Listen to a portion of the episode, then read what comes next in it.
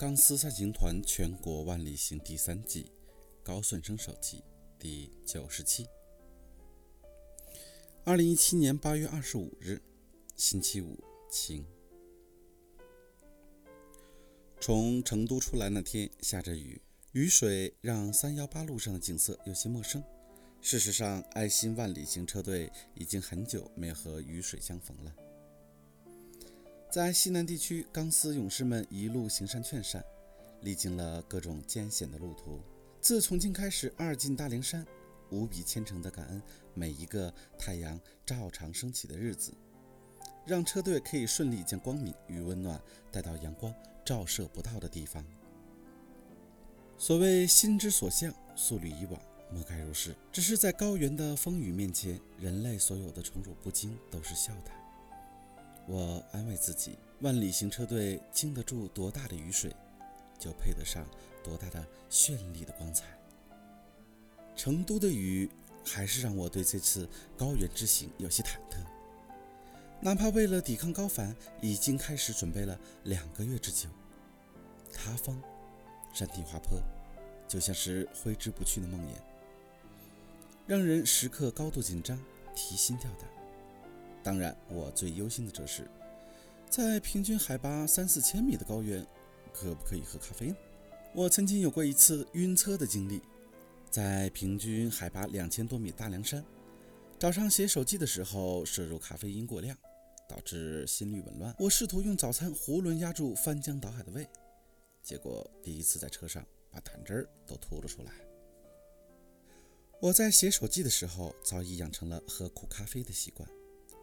进藏第一篇手记是耶稣新都小镇时写的，那时海拔只有两千多米，还是有轻微的高原反应。这种体验我十多年前在香格里拉感受过，就是那种要感冒不感冒的感觉。次日清晨起床，将写完的文章发给刚子先生，之后我的胸口好像有一支敲锣打鼓的乐队。我跟刚哥讲，这几天一直赶路。等到林芝的时候，再将下一篇手机给你。刚哥回道：“好。”曾经有骑摩托车走过这条线的人讲，林芝海拔很低的，最低的地方才几百米。于是心生窃喜，这种海拔跟成都差不多，特别适合洗澡、喝咖啡、好写文章。这真是一个期待已久的善良地方啊！钢丝三行团万里行的车队在今天凌晨一点半抵达林芝市内，显示海拔三千米。我不是第一次吃这种轻信他人的亏，我一直深信，只要自己用善意和赤诚去理解别人的话，就会让这个世界变得更加单纯、美好、容易。但怎么可能嘛？这简直就是一种情商上的偷懒，是中二病晚期的典型征兆。其实这个世界上本就不存在轻信他人的事情，因为所有因为这种事情导致的痛苦后果，唉，都是你对自己的盲目自信呐。钢丝三星团全国万里行第三季，才是真正实现荣耀和骄傲的光荣之路。林纳森总指挥曾经和刚子先生讲，不进藏的话，万里行不完美。为了这次进藏，他早早做了准备。虽然自重庆开始就一路感冒，截止到成都进藏前还没有好起来，而刚哥则因为刚经历别离的悲楚，对于生命有种空前的庄严珍惜，他一度产生了放弃进入高原的念头。车队直接转到新疆，太危险了，还是以车队成员的生命安全为准。人生在世，怎能事事完美？换而言之。那种一眼就可以望得到头的完美人生，岂非无趣的紧？刚哥与林纳森权衡到最后达成一致，爱心车队进藏的计划不变，将沿途所有活动都留在拉萨举行，意味着这一趟高原之旅省去了很多未知的艰险，只需要在三幺八路上一路狂奔至拉萨，万里行车队在西藏的任务就完成了百分之八十。在三幺八国道上只有一个方向，一路向西。自九寨沟抗震救灾出来，再次感受到“钢丝三行团”这五个字所带来的荣耀与骄傲，是在离开成都，进入三幺八国道的一段高速公路上，有四川朋友开车一路追随着爱心万里行车队拍照，末了竖起了大拇指与车队告别。这种情况并不罕见，在万里行的路上，合影拍照围观是很正常的事情。只是类似这种从头至尾跟拍，真的很少见。或许他们也是刚从九寨沟九点出来，听到过钢丝三星团在灾区留下的传说，或许那就是一位钢丝，也说不准。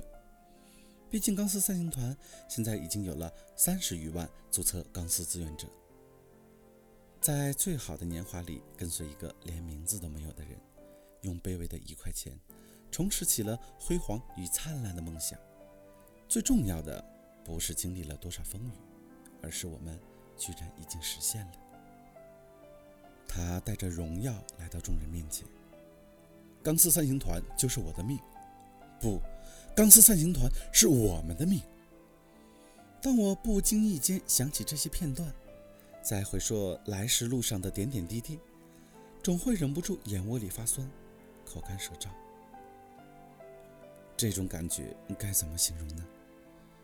就好比你知道自己做了一件否决自己所有过去的蠢事，突然开始认识到那种无法挽回的蠢，真是让人沮丧而且沉重。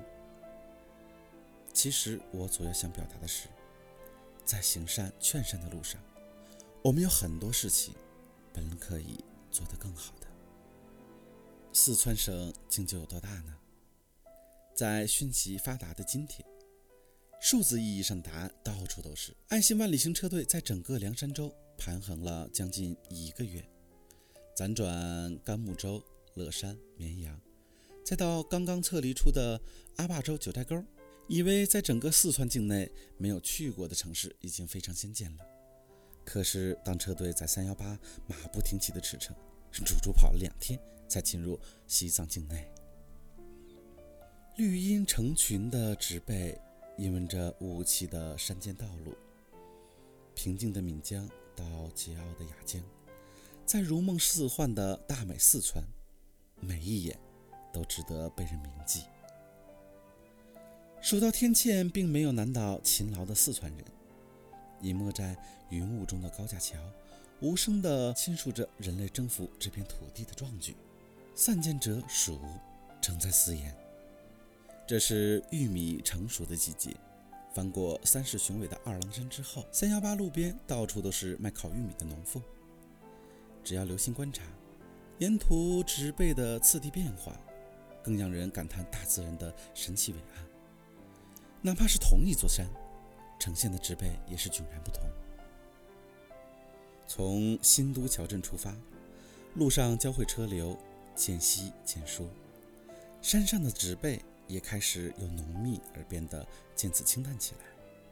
裸露的三体石壁上，用正文铭刻着祝福的六字真言。清凉洁净的水，更从高处的地方倾泻而下。不远处的玛尼堆在阳光下格外肃静肃穆。在悬崖峭壁间千回万转，能保持不过如此的心态者。非万里行车队的勇士们莫属。李躺在藏语中的意思是平坦如镜的草原。这次算是故地重游了。半个月之前，从大凉山越野到甘木州，钢丝三星团爱心万里行曾经在李躺县走访慰问过八户贫困家庭。伊塘又被称之为“天空之城”，是世界上海拔最高的城市。这里有文艺青年的朝圣之地，据说是仓央嘉措的故乡。在遥远的山峦之巅盘旋，头顶漂浮着这个世界上最美丽的云朵，那是高原逶迤的心事。变幻的轮廓被落日的余晖映出了金色的边沿。寰宇的星辰在这绝美的高原风景之前，都黯然失色。车队继续在峰顶奔驰，翻越海拔四千六百五十九米的剪子湾山。等着万里行车队的是在川藏线上赫赫有名的天路十八。在三幺八还是生死险途的泥巴路时代，这是一条要人老命的搓衣板路。不过，国家这几年实在是真的富强了，现在的三幺八失去了往日的险峻荣耀，平坦的像高速公路似的。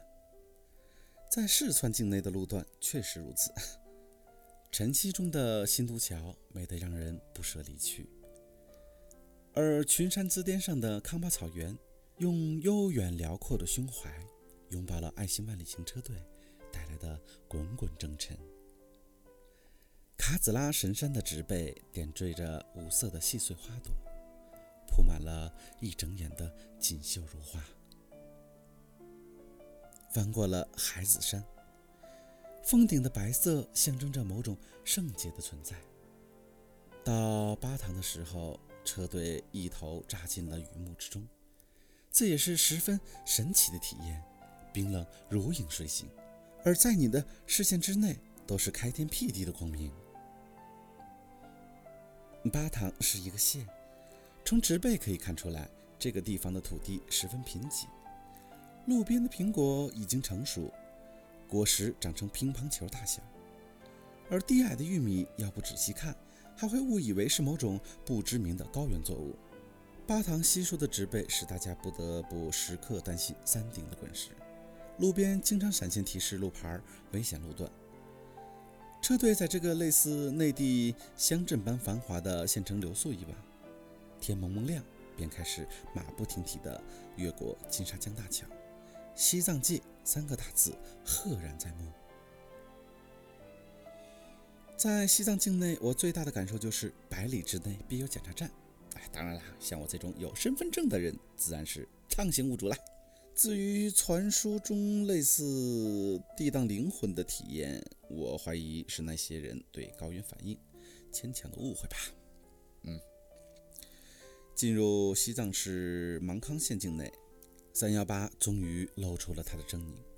那不过呢，那也比车队从凉山州到甘木那条地图上找不到的路要好上五十倍。其艰险程度与震后的韭菜沟不相上下。经过海拔五千多米的米拉山，一直到天路七十二拐，穿越世界上最危险的路段——怒江峡谷。这里曾被称为“死亡峡谷”，而寸草不生的山体，在我看来，更像是高原上一道永远无法愈合的伤疤。车队六号货车装了太多沉重的物资。水和食物，以及一家一扇精准扶贫的生活爱心箱，导致这台车在平均海拔四千多米的高原如牛负重，就像是一个八十岁的老者背负着八百斤的重量蹒跚前进。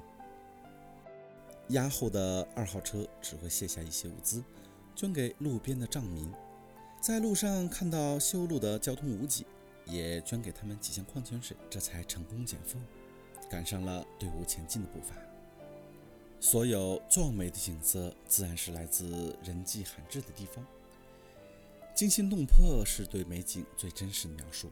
世俗所谓的险象环生，是对自己接受能力的不自信。所以，我不建议年轻人过度疼爱自己。你要知道，天高地厚之处，自有无言大美。走的地方越多，你对这个国家的爱就会越深切。染乌湖的路上能看到大片已经成熟的青稞，这里有雪山与冰川，高原的雨季让染乌湖里的水浑浊不堪。除此之外，这里美得让人炫目。林芝是车队的目的地，穿过了一道幽深的峡谷，一号车在前面骤然停下，一辆藏族同胞的小车因让路。转向不及，而陷在前方国道的排水沟内。在爱心万里行车队所有成员的齐心协力下，很快就将困难排除了。穿过怒江与雅鲁藏布江交汇的垭口，进入波密县境内的山体植被开始丰茂起来，雪山与云朵相应构成了这个世界上最干净的画面，峥嵘陡峭，辽阔悠远。博米算的是藏区比较繁华的县城。穿过嘎朗森林公园，仿若置身于锦绣江南。通麦大桥，据说在前几年还是藏区最知名天险，而现在已经变成通途。这里简直就是云端绿洲。过了帕伦特大桥，爱心万里行车队还没来得及窃喜这一路坦途安稳，便得知前方三体塌方，人车不过。晴雨后的峡谷云雾渐深，参天古木遮蔽了阳光，仿佛黑暗提前来临。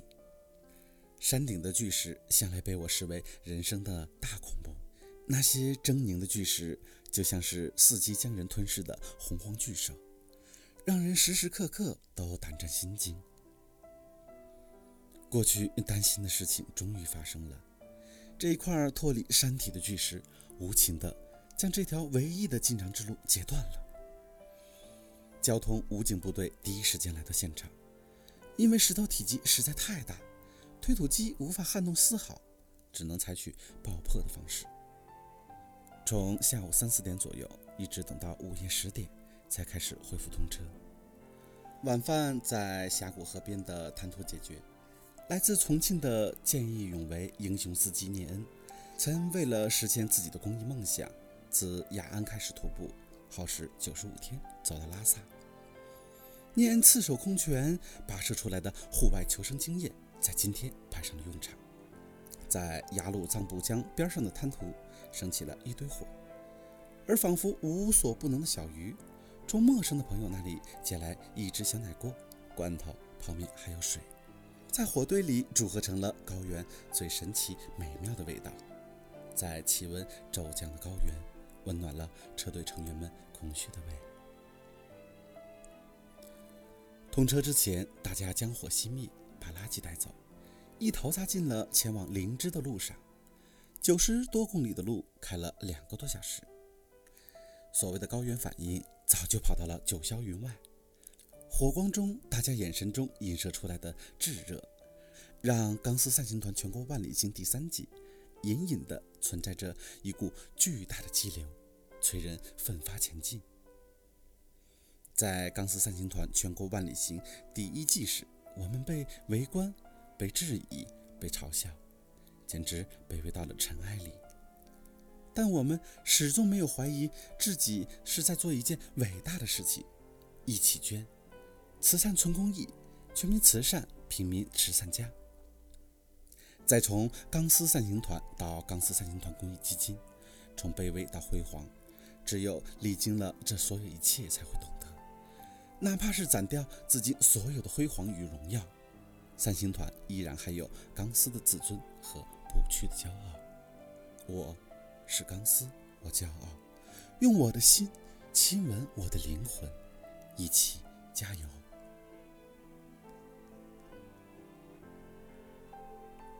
手记第九十七，播报完。